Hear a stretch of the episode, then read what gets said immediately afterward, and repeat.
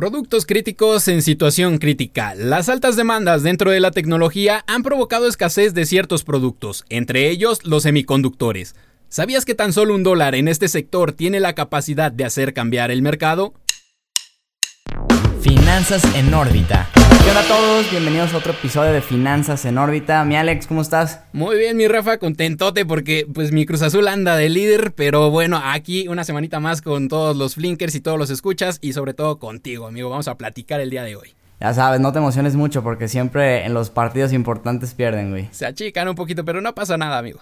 Pues mira, ahora el tema está muy interesante porque la industria de los semiconductores, que es muy grande, y que prácticamente cualquier pantalla que ustedes vean, y no solo pantallas, otros muchos productos requieren tener semiconductores, pues está sufriendo una escasez a nivel global que ha hecho que los precios se disparen y que pues obviamente ha hecho que otras empresas tan importantes como productoras de carros, General Motors, Volkswagen tengan que parar producciones o recortarlas porque simplemente no tienen estos componentes que son indispensables para que puedan terminar sus productos. Sí, por supuesto, son componentes muy, muy necesarios hoy en día y sobre todo que realmente ayudan a, las empresas a que puedan salir adelante en cuanto a la producción de todo lo que son sus productos, sobre todo lo que es tecnología, ¿no? Y ya lo decías, pantallas, celulares, monitores, computadoras, todo eso en lo que invertimos ahora en pandemia, pues necesita llevar un semiconductor. Y como esta es una industria muy cíclica, lo que sucede es que pues cuando llegó el tema de la pandemia así literal, cuando marzo del 2020, que no todos nos vamos al encierro. Cuando se podía salir. Bueno, sí, cuando todavía se podía salir y de repente nos dicen, ¿sabes qué? Ya todos se quedan en casa y, no vuelves a las escuelas y todo eso.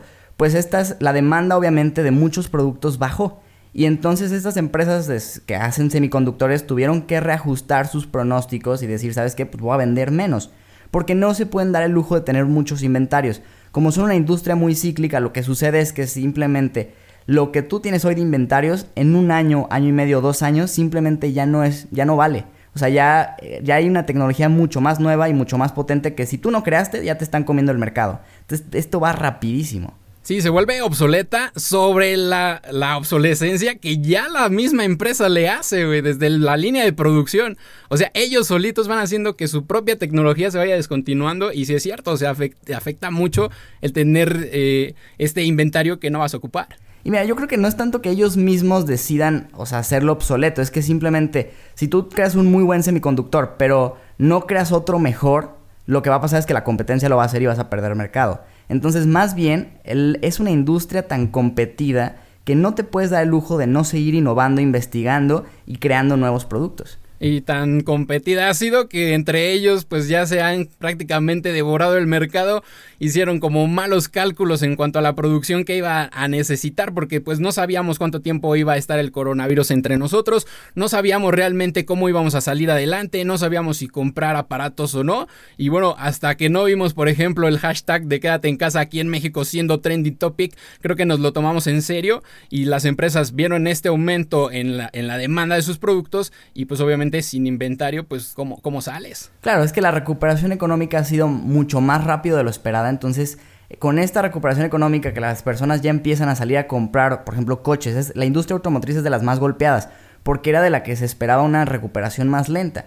Y ahorita como muchas personas ya no quieren subirse a los transportes públicos y están mejor queriendo comprar un coche, la demanda que no se le esperaban. Y entonces, pues si no hay semiconductores para los coches, pues no se pueden terminar de producir. Y se estima que más o menos en lo que va de este año, este primer trimestre, se dejaron de producir un millón de coches. O sea, imagínate el, la pérdida económica que representa para las empresas productoras. Sí, o sea, y que de, entrada, o sea, es un, es un tema bastante llamativo, güey, porque de que tiene futuro sí lo tiene, o sea, no vamos a negar los, los proyectos que tienen las compañías, iniciando, por ejemplo, con Tesla, que le sacó provecho yéndose a China a poner una planta de producción donde están los yacimientos de, de minerales que van a ocupar para la producción de baterías y demás pues entonces vemos aquí cómo le saca realmente el provecho, güey. Sí, que por ejemplo la, venta de coches eléctricos a pesar de la pandemia durante el 2020 creció. Obviamente porque la base comparable pues no era muy grande, ¿no? Es una industria que va en crecimiento exponencial.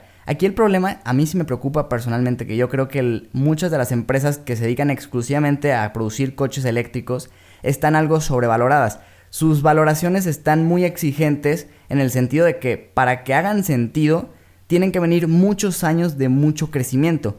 El problema es que este, esto que está pasando de los chips, ellos no los controlan, no, no es una situación que ellos puedan controlar pero que les está afectando y los va a limitar su crecimiento, lo cual podría afectar pues su cotización en bolsa cuando empiecen a presentar resultados. Y yo creo que también estoy de acuerdo en eso, en que también no solamente en cuanto a, a valores realmente de mercado, sino que en una instancia, por llamarlo de alguna manera, moral, también está sobrevalorado un poco, güey.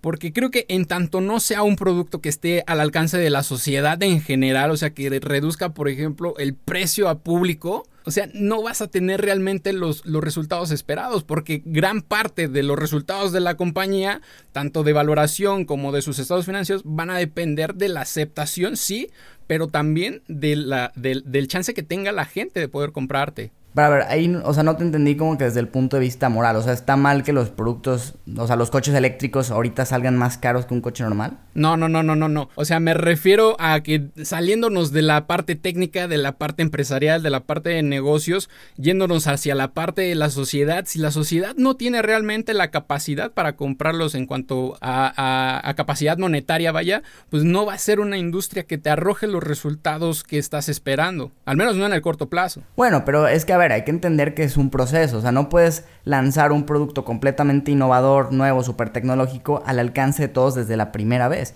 Pero Tesla, tú lo has visto, o sea, sus primeros coches pues eran los más caros y cada vez han ido sacando modelos más económicos. Entonces es un tema también de que entre más demanda vaya habiendo de estos productos, pues la investigación y desarrollo hacia estas tecnologías va a ser mayor y esto va a ir haciendo que la, se vuelva más barata. Se le llama Green Premium, pero yo no lo veo mal, o sea, yo creo que hacia allá va. Obviamente las empresas lo que van a buscar es pues masificarlo, porque pues es lo que les conviene. Que bueno, ahora también una sobreexplotación de los minerales para producir este tipo de tanto productos como de energías y demás, güey. Si la si las, si las economías empiezan a demandarlo y empiezan a producirlo y sobreexplotarlo, no creo que sea tampoco una propuesta tan, tan, tan verde. ¿eh?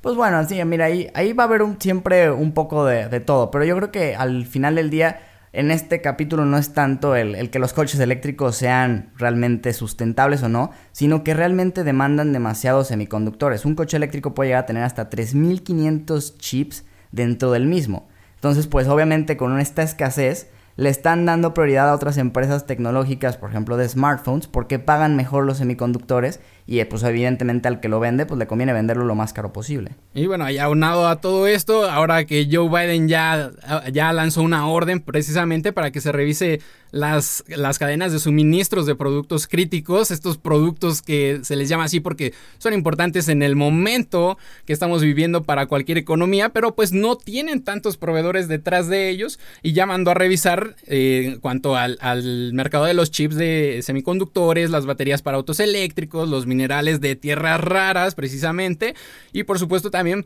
productos farmacéuticos. Y él dice, ¿sabes qué? Después de la escasez que tuvimos tanto de cubrebocas como de productos eh, farmacéuticos, no vamos a, que, a tener otra vez una escasez de este tipo que nos pueda llegar a afectar. Es que eso está cañón porque realmente se dieron cuenta los americanos lo vulnerables que son hacia China y ya no en un tema bélico de lanzarse bombas, o sea, en un tema de, oye, pues yo produzco a lo mejor el 80% de esto que todo el mundo necesita y pues si tú no me caes bien en Estados Unidos, pues no te voy a dar prioridad a ti para venderlo. Y uno de esos productos son los semiconductores. Porque si estamos hablando de que se necesitan semiconductores para mover cualquier cosa tecnológica, para tener pantallas, para tener computadoras, etcétera, estamos hablando de que realmente son sumamente importantes.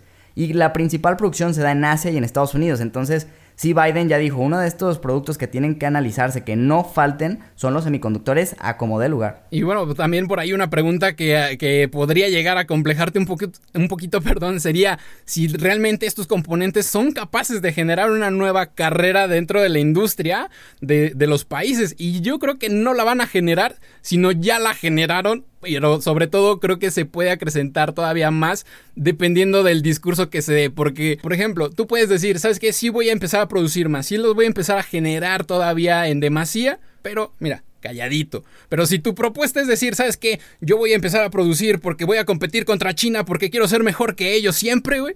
Pues entonces vas a despertar a, a tu rival y vas a decir, oye, güey, tranquilo, a ver entonces, ¿qué estás haciendo? Yo voy y te voy a fregar yo también. No, mira, yo creo que ahí ya es un tema más que obvio que los dos saben que pues, son rivales. O sea, las guerras comerciales China-Estados Unidos siempre han estado. pero yo creo que no se habían dado cuenta quizás de la importancia, al menos de Estados Unidos, China quien quizás sí, no se había dado cuenta de la importancia que es tener un muy buen suministro de, de estos semiconductores.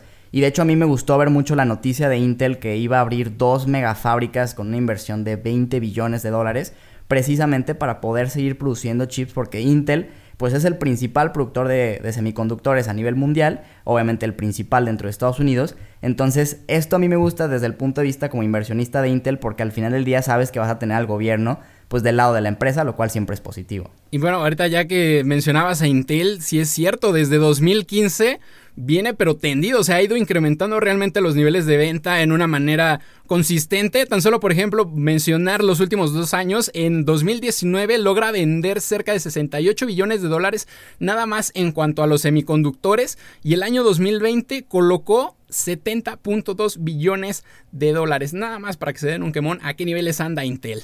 Sí, ya eso definitivamente es una empresa enorme. Digo, a mí me gusta mucho, pero sí, o sea, obviamente esa magnitud de empresa, pues ya sé que sea más difícil que crezca aceleradamente y al ser también pues cíclica, no es tan fácil, pero es muy positivo que esté haciendo esto para estar como tener de aliado al gobierno. Y fíjate Alex, que yo estaba filosofando un poco cuando estaba preparando este capítulo y decía, la dependencia tecnológica a la que nos hemos metido, o sea, realmente, así como semiconductores, ha de haber otras muchas cosas que si se van, que si se caen, pues se puede colapsar la economía, aunque sea por unos minutos o por unos días. Y deja de eso, o sea, a pesar de todo esto que estás mencionando, de que ya estamos súper cautivos de la tecnología y de toda esta situación que se vive de la escasez, todavía hay como otra oportunidad para este sector que es la inteligencia artificial, porque nadie está hablando de esto, pero la inteligencia artificial a base de semiconductores también, güey, eh, tiene grandes proyecciones hacia 2025, donde esperan generar 65 billones de dólares nada más en esta parte de la industria. Pero bueno, creo que ya podemos ir pasando a nuestra lista de perdedores y ganadores, sin antes decirles que, bueno, siempre la alta demanda de productos dentro de una empresa, normalmente la podemos traducir como buenos resultados, pero cuando ya estamos hablando de la misma estrategia por parte de todas las empresas que conforman un sector, pues lleva un grado de riesgo, ¿no? Sobre todo cuando no hay tantos proveedores detrás de ellos y esto pues, obviamente puede provocar que no se cumplan las proyecciones dentro de las mismas y que nuestros beneficios pues se vean afectados. Esta semana le fue muy bien al S&P 500, de hecho tocaron nuevos máximos históricos, pero bueno, siempre tiene que haber perdedores en un índice donde hay 500 empresas. Y lo que me llama la atención es que esta ocasión los perdedores, las tres empresas están completamente relacionadas con la industria petrolera. Y es que el precio del petróleo empezó la semana por arriba de los 60 dólares por barril y terminó por debajo de los 60. Entonces, pues esto pega y golpea muy fuerte a este tipo de empresas que dependen mucho del precio del petróleo. La que más cayó fue Cabot Oil and Gas Corporation con un 8.69%, principalmente por los que les comento de los precios, que además la OPEC ya dijo que mayo, junio y julio va a ser incrementos graduales a la producción, lo cual evidentemente pues presionará un poco el precio a la baja por haber mucho mayor oferta. Otra de las que más cayó es Occidental Petroleum Corp con un 10.19%, por la misma razón. Realmente la caída en el precio del petróleo, que no fue muy fuerte, pero pues sí fue significativa. Y, la que más cayó... No, me falta una, güey. La que más cayó fue Pioneer Natural Resources con 10.58%. Y esta sí hay aparte una segunda noticia porque anunciaron que iban a comprar a Double Point Energy, que es uno de sus competidores más fuertes, por 6.4 billones. Y pues muchos como que se dijeron, ¿sabes qué? No es el momento adecuado para hacer una adquisición tan grande. Y bueno, ahora sí del lado de los ganadores, porque ya me andaba yo adelantando, güey.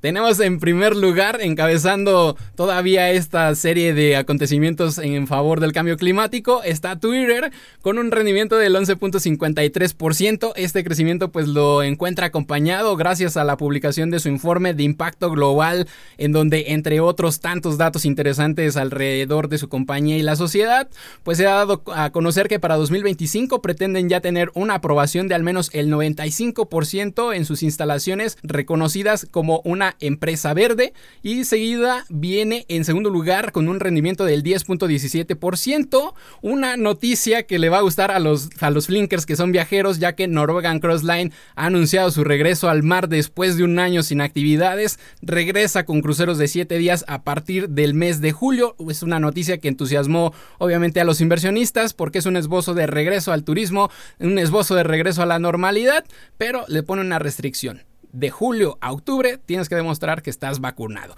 Y en tercer lugar tenemos a IPG Photonics Corporation con un crecimiento del 9,6. Recuerden que nos pueden seguir en redes sociales. Nos vemos pronto. Nos escuchamos el jueves, ya lo saben. Finanzas en órbita